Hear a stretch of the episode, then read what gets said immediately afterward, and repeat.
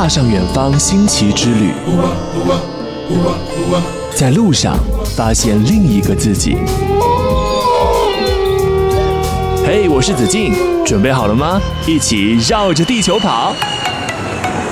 New Radio 上车吧，朋友，旅行记。上车吧，朋友，旅行记，上车吧，朋友，旅行记，向美好出发。向美好出发。Neo Radio。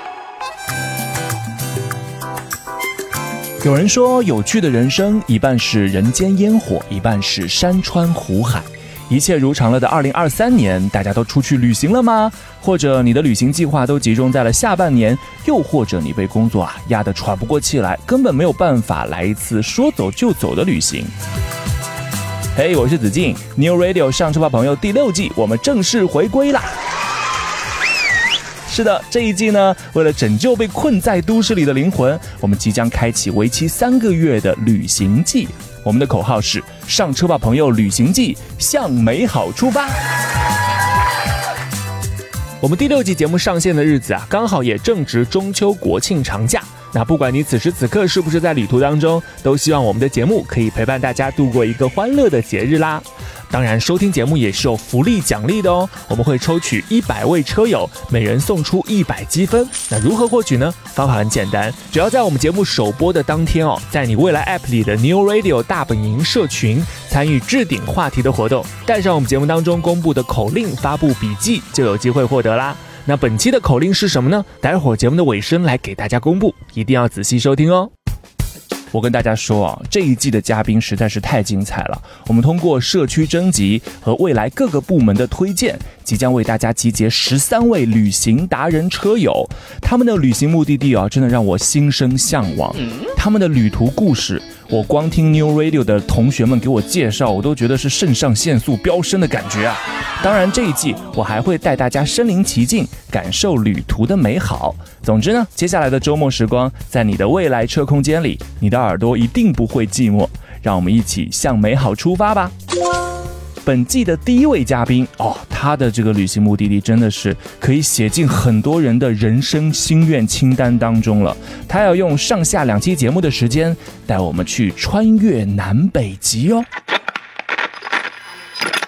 车吧，朋友，向美好出发。现在是行前广播时间。我是大家的广播站站长 Peter。本次旅程，我们即将踏上探索北极之旅。这一路，我们将看到北冰洋，发现北极熊，探索北极点。旅途中，请大家注意环保，保护生态。能留下的只有脚印，能带走的只有照片。旅途中，请大家佩戴好墨镜，以防茫茫雪原亮瞎双眼。现在，请各位系好安全带，让我们一起向美好出发吧！太棒啦！欢迎我们上车吧，朋友！广播站的站长，哎，这个站长不应该是我吗？怎么变成旁边的这位了呢？欢迎我们本期节目的嘉宾 Peter 周。大家好，紫金好，我是 Peter，是蔚来 ES 八和 ET 七的车主。我呢是一名广告制片人，主要统筹广告拍摄的项目，带领我的拍摄团队高效地完成每次拍摄任务。哦，在我旁边呢，也算是我的半个同行啊，一个广告人，对不对？那我现在呢，此时此刻就在 Peter 的这台蔚来 ET 七的车里啦。是的啊，你的车还是非常的宽敞，非常的干净的哦。我们要在这里带大家去南北极哦。我想问一下，其实去南北极之前，你应该本身就有很丰富的旅行经验，对不对？其实呢，在去北极、南极之前呢，嗯我曾经自驾过美国、挪威、哦智利，还有马达加斯加环岛。哇哦！对，去过的国家加起来大概是有四五十个，应该是有的。天呐，呃都是我的梦想目的地呀、你都打卡过哎。对对对，因为旅行这件事情啊，它本身就会上瘾。嗯，所以你后来就想说，我要挑战一下南北极，对不对？对对对。南极呢是在一七年的年底去的，嗯，因为南半球跟北半球是相反的嘛，是。所以说我们过春节的时候呢，南半球它其实是夏天，哦。所以说我们都是要在夏天的时候去极地去旅行。哦，夏天去南北极旅行，大家记住这个知识点啊。对对对，因为我看过你的那个未来推文嘛，嗯。你还有把我们的未来带去了北极，嗯。真的有这回事儿吗？呃，对对对，因为大家都知道北极点其实是地理纬度的一个最高点嘛，嗯，所以说我特意把那个未来车模带着，哦带着他一起去打卡这个世界的之巅。哦，原来是未来的车模啊！希望有朝一日我们真的能够把我们的未来车驮过去，好不好？呃，有好多车友在那个社群里面跟我说，下次可以带换电站一起。哇，带了车模过去，算是一个非常美好的心愿啦。没错，我们这一季的主题呢，也是向美好出发。那接下来上半集的节目，我们就来跟随着 Peter 一起去到北极吧。Turn on your joyful mode. 上车吧，朋友！上车吧，朋友！上车吧，朋友！旅行记，向美好出发。他的这个旅行目的地可以写进很多人的人生心愿清单当中了。北冰洋其实它是一个茫茫无际的一个海洋啦，polar bear，polar bear。然后呢，喊完以后呢，还会用中文熊熊熊，北极熊。哦，你们看到了七只北极熊。对对，他们在冰上走啊，然后还有他跳起来跳过中间的那个鸿沟啊。哦，对于一个探险队员来说，嗯，他开枪不管是击中还是没有击中，都是他人生的一个一个一个污点。在那个北极点，Peter，你做了哪些事儿？寄明信片，北极点的跳水，我在水里面只能待一秒钟。孵蛋的重任呢是由企鹅爸爸来完成的。哦，哎，这个很有意思。北极熊吃不吃企鹅？哦，这个问题我要好好想一想。你这个行程大概花了多少钱？船票大概是在五万左右。哦，上车就听 Neo Radio，我是未来 ES 八和 ET 七车友 Peter 周。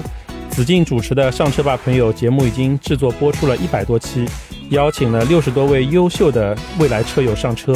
往期节目同样精彩，欢迎大家在 Neo Radio 的点播界面随时点播回听，让我们一起解锁更多的宝藏车友吧！Neo Radio.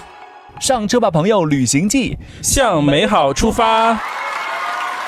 是的，我们的第一站，哇，我没想到就来到了我们地球的极限的一个位置啊！嗯，哎，Peter 要带我们在这期节目当中去到北极了。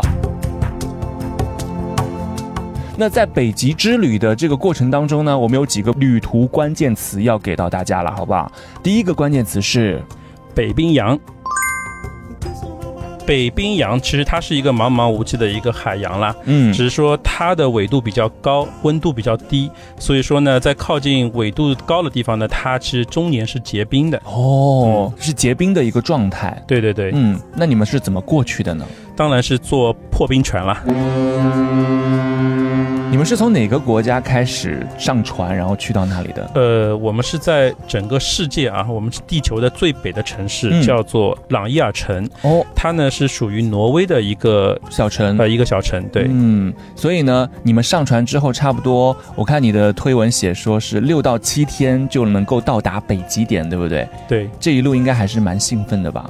那肯定啊，因为在这个茫茫的北冰洋上面，一艘巨大的破冰船，一边在破着冰，然后两边船体的两侧就会有很厚很厚的冰层，它从两侧翻滚出来。对，对，我想说会不会很危险啊？因为你一说到冰山，我就想到了泰坦尼克，然后你这个破冰船应该是不会下沉的吧？是是是这样的，就是其实呢，在北极啊，就是我们往北极点去走，其实基本上是遇不到冰山的。哦，没有冰山。，对，因为冰山是属于什么呢？冰山是属于它从这种陆地的那种冰架上面滑下来的部分。哦因为只有冰和雪在陆地上面，它可以累积的很厚嘛。哦，很厚以后呢，它经过几千万年或几万年、几千年，它那个很厚的冰层滑下来以后，它就是会变成一个很高的一个冰山。哦但是呢，北冰洋不一样，因为它是一片海洋嘛，哦它是属于海冰，它不是陆冰。哦，那海冰的厚度呢，你可以想，它肯定不会积累的这么不会特别厚。不会这么厚。对，哦，基本上靠近北极点的时候呢，最厚的冰层大概在六米左右。六米左右也蛮厚的，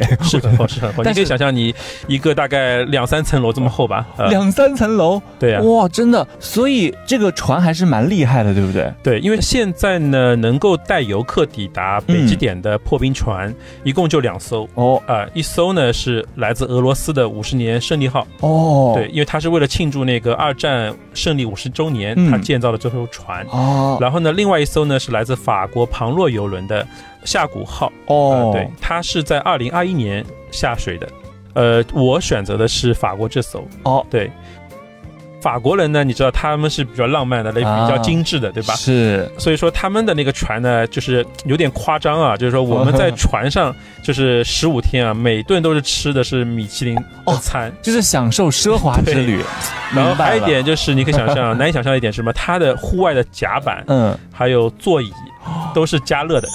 总之还是很舒服的，对，因为我看你在船上的照片，穿的也没有很多哦。呃，你穿的大概一般是什么样？其实靠近北极点的时候，其实还是蛮冷的，有零下十几度，应该是有的。哦，对，但如果说是在北纬八十度啊这种地方，可能就是零度或者说零上五度，差不多这个样子。因为这个时候是夏天嘛。是，对。但是船里还是很暖和的。呃，船里面肯定是，就是它是一个五恒系统嘛，就是恒温、恒湿，就恒静，它里面还是蛮舒服的。你刚刚说到的这个去到北冰洋的是夏谷号游轮，对，那也听说了，里面非常的奢华。那我的好奇心就上来了，我也想替各位车友来问一问，你这个行程大概花了多少钱？呃，大概啊，你的船票大概是在二十五万左右哦，二十五万的船票，对，而且他会看要不同的那个舱位嘛，哦，价格还会有区分。你这个二十五万大概是一个什么等级的舱位？其实是最便宜的一级哦，最便宜的都要二十五万，对，那最贵的是？最贵的就是像总统套一样，他们叫船东套，整艘船只有一一个这样的房间，就一间。对哦，很贵。然后我们这次去的呢是威尔史密斯跟着我们一起，他是住的那那个那个房间啊。他跟你同一艘船去到了北冰洋，对，是威尔史密斯跟你同船啊。对，因为他是去拍一个 BBC 的一个纪录片哦，所以说他带了大概有三四十号人吧。好的，反正也抢不过威尔史密斯，也不丢脸了。就 二十五万人民币。对，好的，我看到你这趟旅行当中，其实也拍了很多照片，有一张是真的很抓我的眼球啊，就是你带了一瓶真的北。冰洋的汽水去到了现场，为什么会有这个灵感的？嗯，因为我我是想就是去北冰洋，带着中国的北冰洋去北冰洋打卡。哎，我当时这么想的。结果我去了船上之后呢，旅行社的人包括船上的人跟我说，第一次看到我有游客带了这个真的北冰洋去，嗯，去北冰洋是有生之年系列，很稀奇的景观同框啊。是，然后带到船上以后呢，很多的中国的游客都。就看我带着北冰洋嘛，都都问我借这瓶北冰洋来打卡拍照，毕竟是我们儿时的回忆。是是是啊，所以非常有纪念的意义。对，听说你后来也把这个北冰洋的汽水留在了船上啊？对，因为船上呢正好有三个中国的呃船员哦，有两个呢是探险队员，嗯，有一个呢是前台，所以说我们下船的时候呢，我就把这个北冰洋就留给了前台。我说之后如下下一艘，因为它一年会有四个航次嘛，哦，那我们下船之后呢，会有另一批人上来哦，肯定。也是会有中国人的。那你有没有叮嘱船员说，哎，这汽水别喝啊，只是用来景线拍照。是是是，不然就就留给就留给后面来的不然空瓶子拍照可没劲了。对。哇，分享到这里，相信大家已经听得如痴如醉啦。没关系，我们先要小小的休息一下。接下来呢，到了紫金要隆重为大家推出的我们第六季上车吧的一个全新的互动单元了。这个互动环节啊，非常复古有意思哦。我想问一下 Peter，你小时候有没有看过正大综艺？当然有了，八零后都会看吧。小时候的回忆。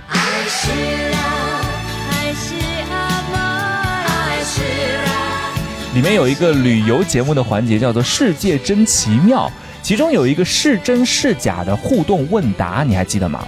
记得。他每期节目都会出三道跟旅途当中的文化故事有关的题目，里面有真有假，你当时会不会跟着一起猜？当然会了。是的，那这一季我们上车吧朋友呢，旅行记就要来致敬一下这个非常经典的板块啦。这个很好玩。接下来就有请我们的 Peter 主持人啊，为我们来出今天的第一道题，好不好？好呀。世界真奇妙，不问不知道，是真是假？嗯，好奇。是真是假？很多人的人生清单都是去北极，为了看一次北极光，但从来没有听说过去看南极光的。所以呢，地球上并没有南极光，这是真的吗？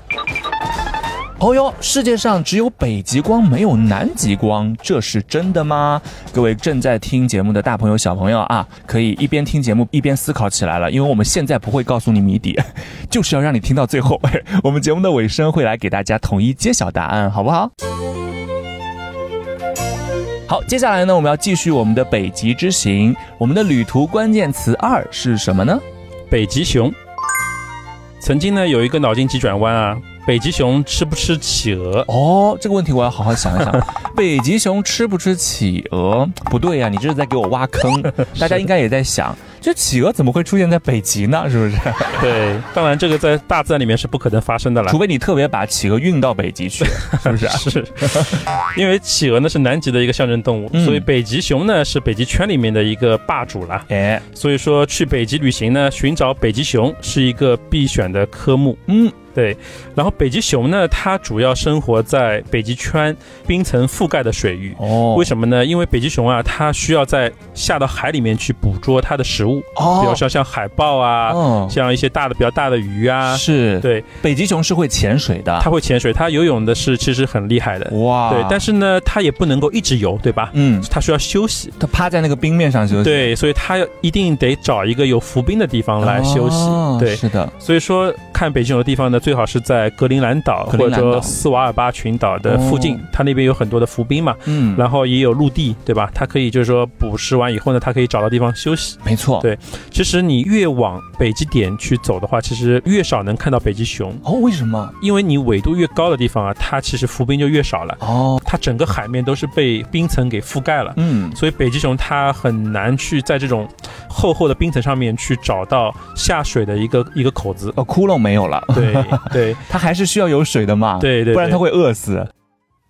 其实我们在就去到北极点之前，其实我们是没有遇到北极熊的。哦我们是在返程的时候哦看到了大概有七只吧，七只北极熊。哦，你们看到了七只北极熊，，对对对，它们就是浮在那个冰面上的吗？他们在冰上走啊，嗯然后还有看他们游泳啊，有有从冰层和冰层之间，它跳起来跳过中间的那个鸿沟啊。哦，就是那个沟其实也不深了，就是它是跳过从一个冰层跳过另外一个冰层哇，。还挺轻盈的。对对对，嗯其实你想象当中它是很轻，但是它其实大概有十个人的重量，它其实很哦重。很重，，对，然后呢，它跑起来也很快，它的速度大概是人人跑步的速度的三倍。哇，好快哦，对对对，其实你嗯很难想象这么大、这么大只的一个一个动物，是，它能够动作是这么灵敏。哦，其实我们上船之后呢，就船长也跟我们讲了，就是说嗯。他肯定能让我们看到北极熊，啊，但是呢，这个概率其实很低，就是你不要抱太大的希望能看到很多的北极熊。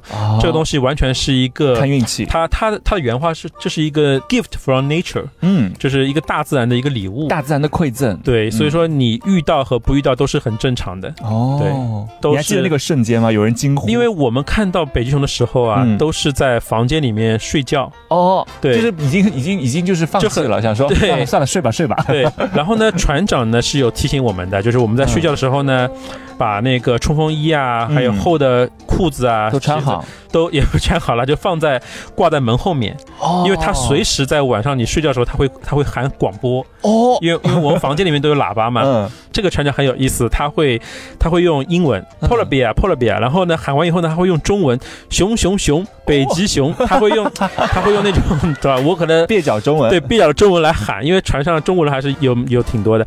嗯，然后我们听到广播以后呢，就赶紧就就穿上冲锋衣，是，穿上那个裤子厚的裤子的，就冲冲出去，嗯然后去看北极熊。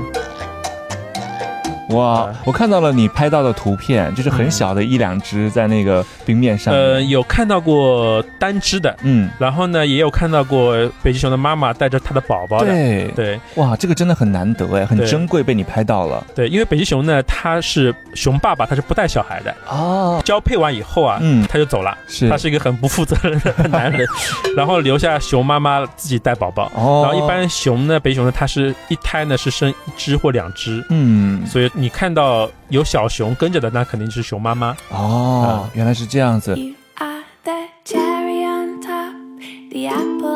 那你们看到了北极熊，有没有跟他们来一个亲密接触呢？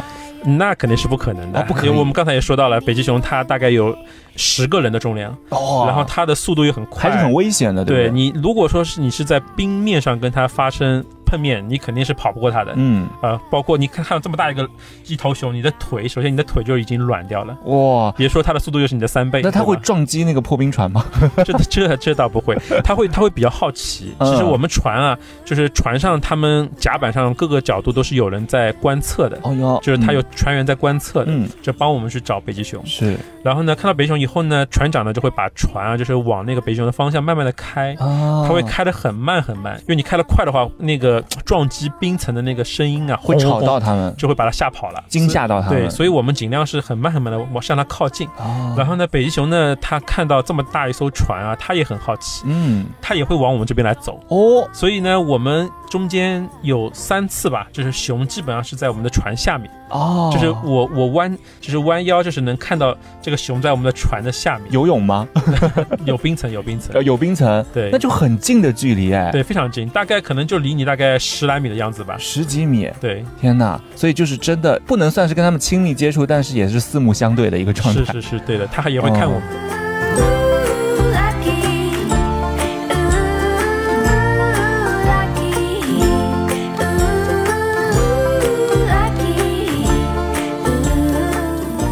我知道人类是有好奇心的，但是也千万不要惊扰到这些自然生物是的，是的，对的。呃，有一个探险队员啊，就是中国的一个探险队员，他跟我讲了，我非常有感触啊。嗯他跟我说的原话就是说，当北极熊跟游客在冰层发生碰面了，嗯那他必须要开枪，嗯，首先要保护游客，对吧？是但是对于一个热爱北极的一个探险队员来说，嗯他开枪不管是击中还是没有击中，都是他人生的一个一个一个污点。哦，对他们非常不希望有这样的事情发生在自己身上的。是。嗯，所以，我们人类真的要善待自然，就是我们在接近北极熊、接近这些生物的时候，我们也要做好保护它们的动作。是的，是的，对不对对，好的，接下来呢，又到了是真是假的环节啦，我们继续请 Peter 来出题吧。世界真奇妙，不问不知道，是真是假？嗯，好奇。刚才我们说啊，北极熊它的嗅觉非常灵敏，嗯，因为在北极啊，动物其实相对南极要少很多的，哎，所以呢，北极熊呢，它必须要有一个非常强的嗅觉。哦，对，北极熊啊，它能够嗅到十六公里之外的猎物。哦，十六公里之外，那也太遥远了吧？对，所以你猜这是真的吗？哦，北极熊的嗅觉非常灵敏，它可以嗅到十六公里以外的猎物的气味，这是真的吗？大家继续思考起来啦。节目的尾声会给大家揭晓谜底哦。我们的北极之行继续进行当中，我们的旅途关键词来到了第三个，北极点，哎，北极点。北极点其实和北极啊，其实差的蛮多的。哦这好比就是珠峰大本营跟珠峰点的区别。哦，原来是这样子的一个关系，一个是横向的，一个是纵向的，是吧？对对对对，因为北极圈呢，它是一个很大的一个范围啊，嗯，所以说北极光啊，你在加拿大、芬兰啊、挪威、俄罗斯啊，很多地方都能看到。哎，而北极点呢，它其实是远离北极圈的。哦啊，对，其实它难度会差很多。难度差很多，对，因为你去北极圈去去旅行啊，比方说你可以在刚才说到的那个朗伊尔城，你可以坐很多的船，嗯去格陵兰岛啊，或者说去斯瓦巴环岛啊，有很多这种行程啊。是但是你要去到北极点，刚才说到只有两艘船能做到。哦，对，因为你要破开六米厚的冰嘛。对，所以说就破开一栋楼的高度，你想想，对对对，嗯所以说只有世界上最强的破冰船才能够完成这种旅程。是的，所以前面我们说到了嘛，除了是俄罗斯的五十年的胜利号之外呢，就是法国在二零二一年的这艘庞洛游轮的指挥官夏古号两艘了。。对对对，哎，我们 Peter 选择的是后面的这艘非常奢华的啊，嗯价值二十五万的一张船票的船。其实两艘船的价格是差不多，都差不多吗都差不多的，啊因为你因为你们有太多选择。好的，对，然后呢，嗯这里呢正好有一个好消息啊，嗯就是就在这呃上个礼拜，哦，我们中国的破冰船，它其实是个科考船啊，嗯，雪龙二号，哦，它也抵达了北极点。哦，所以我们中国也非常骄傲的拥有了这样的一艘破冰船，可以到达北极点。对，哇，希望有生之年，我或者是各位车友们有没有这个荣幸，可以坐着我们中国的破冰船去到北极点呢？哇，真的可以期待一下了，好不好可？以期待。到时候希望这个船上面能够载上我们的未来车啊，真的就不是模型了，好不好？是，对，好的，那到了北极点，哎，就像是登顶了珠峰啊。我想问一下，在那个北极点，呃，Peter，你做了哪些事儿？北极点啊，因为你你知道，就北极点它其实是世界的一个最高点嘛，，是，所以说你在上面做任何事情都是非常有意义的。哎呦，呃，船方他安排了呢寄明信片，哦，就他会带一个小邮局到船上面，然后很有仪式感。啊我们我们提前会把明信片写好，嗯，邮票贴好，然后嗯。在北极点去发出这个这个明信片，寄出这个明信片，哦对。啊非常有意义。那我很好奇，你当时寄给了哪些重要的生命当中的人呢？呃，给自己的同事啊，嗯，还有家人啊，嗯。还有朋友啊，大概这里有十几张吧。哦，这十个非常重要的人，对，他们大概隔了多久收到的这个明信片？现在还没收到呢，现在还没收到。因为我也是才回来十来天哦，对对对，你是你是你是刚回来，正常的话可能应该三四个礼拜吧。三四个礼拜就收到了哇！收到的那个时候，那个明信片上面还会不会有北极的温度呢？会有会会有有会有北极点的章，邮戳，邮戳，他们是有邮戳的。有有有，我们会在哦北极点的时候，就是把这个邮戳先敲好。哦，其他的邮戳就是可能就是在朗伊尔城，因为船下船以后，船方会把明信片给到那个嗯，朗伊尔城的邮局，然后他们再寄过来。明白了。总之非常有纪念意义，在那边寄了很多明信片。对那除了寄明信片，还做过什么有意义的事儿？啊、还做了北极点的跳水。跳水，对跳到海里面去吗？其实啊，我在出发之前啊，我都没有准备好，真的要去跳水，而且很冷哎。非常冷，非常冷。因为水温你可能也就是零下二度、三度吧。哦因为你你水温再低的话，它就结冰了。就像冬泳一样嘛，啊，冬泳一样，只是说它的、它的岸上会比较冷，岸上是零下十几度、二十度吧。哦，然后水里面可能就零下二度吧，就因为它哦海海水嘛，嗯所以海水的它的那个结冰的温度会比正常的零度的水要稍微低一点。最开始是没有想过要跳海的，对，然后我上了船之后啊，然后是谁给你的勇气？我们我们我的室友啊，还有我们团的人，他们很多人都会去跳嘛，所以嗯他们也叫我去就怂恿你怂恿我去跳。然后呢，我就去船上的医院，然后看那边正好也能做心电图，是我就补了一个心电图，哦，就去跳了。。天哪！对那你入水的那个瞬间，哇，其实我是不会游泳的，你知道吧啊，？你不会游泳 还敢跳，而且是在北极点跳哎。因为他其实不管你游会不会游泳啊，嗯他船方都会给你系一个安全绳，哦，你跳下去以后他会把你就是说拉回来。嗯，然后呢，我我跟船拉我绳子的人说，我说我在水里面只能待一秒钟，我我我我下去以后，你赶紧就把我拉回来。哦，我下水之后呢，就是条件反射吧，就是你的皮肤啊，就感觉会很紧会会很很冷冰冰。很冷冰冰。然后呢，？还喝了一口海水，非常的咸。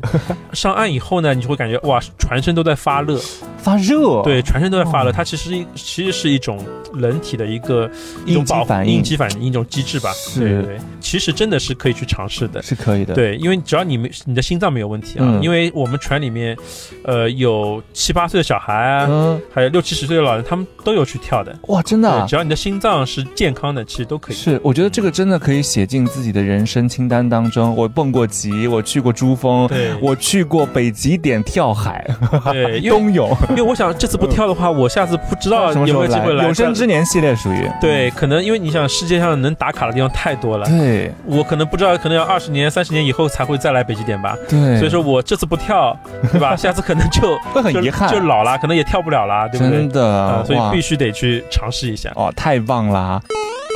还有一个非常有意思的啊，就是你在北极点啊打卡的时候，船方会放一个九十度的一个坐标放在那个冰上面，对，然后呢，我们会就是围着这个坐标拍照合影。哎是，对，嗯、然后呢，其实你绕着这个坐标跑一圈啊，嗯，其实就等于绕了地球一圈，这个也非常有意思。哎，从那个好像物理的意义的角度来说，就是你跑了一圈了，对，因为因为北极点是地球自转的一个轴，对，轴心的最顶点嘛，对，所以说你绕着这个顶点跑一圈，哎，其实就是一个最小小半径、最小直径、最小的一个圆嘛。最小的圆。对对对，啊，也是非常有意思的。用了几秒钟就跑完了 一圈的地球，是的，是的。太厉害了，哎，很神奇。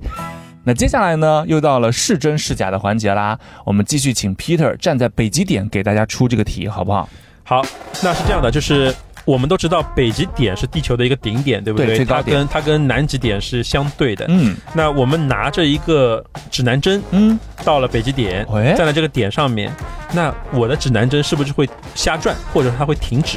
哦，这是对哦，它到底是指哪个南呢？我本来已经在最北端嘞，对是不是？它就是会乱转，就是它哦可能就找不到南了嘛。哦，所以它乱转对，哦。拿出一个指南针在北极点，它会乱转，这件事情是真的吗？是真是假？答案揭晓时刻。是真是假？接下来就到了我们揭晓谜底的时间了。我们先倒叙着来揭晓这个答案，好不好？刚刚说到啊，北极点是地球的最高点，这里没有时区，也没有方向。如果这个时候你拿出一个指南针，它会因为找不到南而乱晃，这是真的吗？这是假的。怎么说？它还是会很稳稳的站在那里，是不是？呃，这倒也不是，因为因为北极点啊跟北磁点其实是两个概念。哦，北极点跟北磁点。对，因为指南针它只是指了一个大概的方向啊，实际是它那个南磁点和北磁点它其实是会移动的，它会发生位移的，哦，不是那么准的，是不是？对对对，因为北极点跟南极点它其实是建立了一个地球自转的一个轴心，是，但是呢，地球的它那个磁极啊，嗯，它并不是这么规整的，哦，正好是沿着这条轴的，是，所以说它的北磁点跟北极点它是两回事情，嗯，会有一些误差的，对，而且它是会在移动的，哦，对。那正常的这个北磁点在哪里呢？目前啊，它大概是在北极点六百公里以外。哦，然后呢，目现在是从加拿大往那个俄罗斯的西伯利亚在移动。哦，在移动的过程当中，它一直在移动。是的，哦，所以北极点并不是北磁点，大家学到了这个知识点了吧？好，我们再继续倒叙给大家揭晓谜底。前面我们说到，北极熊的嗅觉非常的灵敏，它可以在十六公里以外闻到猎物的气味，这个也太远了吧？是真还是假呢？这是真的。真的。哇，北极熊的嗅觉比狗还要灵敏。其实北极熊啊，它不光光要靠它的嗅觉去寻找猎物，嗯，像公熊啊，它还要靠它的嗅觉去寻找母熊。哦，去配偶。对，哦你，想在这么大的一个范围里面，嗯，一个公熊它要找到找到一头母熊，它其实也是不容易的。就茫茫雪海。。对，所以它要靠闻着这个气味去找母熊。哦，所以其实你知道，在北极寻找食物是很难的一件事。你鼻子如果不灵敏一点，会饿死自己。那那是这应该也是进化出来的北极熊鼻子吧？以后就 千万不要再说，哎，你这个鼻子狗鼻子一样灵敏。你要说你像北极熊鼻子一样灵敏，是不是？是，对。好的，最后这道题啊，来揭晓一下了。很多人的人生清单呢，都是去北极看一次北极光嘛，对不对？但是从来都没有听说过去看南极光，所以地球上并没有南极光，这是真的吗？这是假的。啊，地球上还有南极光啊？对，你北极圈，阿拉斯加的闪电，谁的脸出现海角的天边？为什么为什么大家都去北极看北极光，而不去南极看南极光呢？哎，为什么？因为北极圈啊，它有很多的国家，有很多的城市，是它能够给你提供旅行的服务。嗯就你在晚上，因为极光啊，它其实太阳的一个高能粒子穿过了那个大气层，是，它摩擦产生了那个那个光带嘛。嗯，所以说你在晚上才能看到这个北极光。对，所以你必须，那你想极地啊，它非常有意思，就是你晚上啊，会很短。肯，肯定是冬天，对。肯定是靠近冬天，是。因为像我们这次去北极点，它都是白天，我们差不多有十五天全都是看不到晚上的。哦，对。这是一个极昼的现极，昼的现象，对，嗯。所以你要看到北极光，你必须在极夜的情况下去看，哎，所以那个时候是非常冷的。嗯，对。那南极呢，它其实是一个洲，哦，它周边是没有任何国家、没有任何城市的，对，所以你要在寒冷的冬天去南极洲看南极光，嗯，这是不太现实的。哦，只有非常非常少的科考人员，嗯，他会在南极的科考站过冬，哦，但是不可能有游客会去冬天去南极去旅行，太冷了，是不是？所以说基本上听不到有人去看南南极光，极光。但其实它是存在在那里的。哦，原来是这样子，南极光、北极光都是有的，只不过北极光更容易被人类看到，对对对，是这样说，对不对？。对，好的，真的学到啦，是真是假？今天你学会了吗？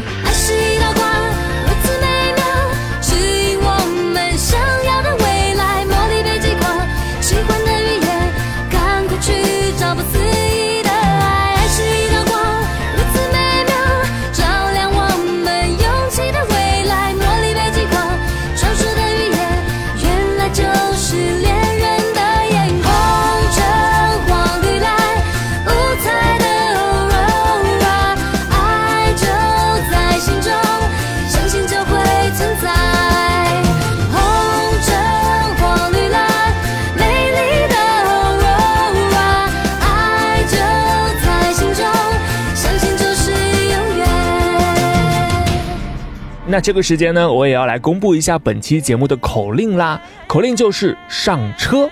大家记得在未来 App 里的 New Radio 大本营社群参与置顶话题的互动，带上我们的口令上车，就可以参与抽奖，赢取一百未来积分啦！会有一百个机会等待大家哦。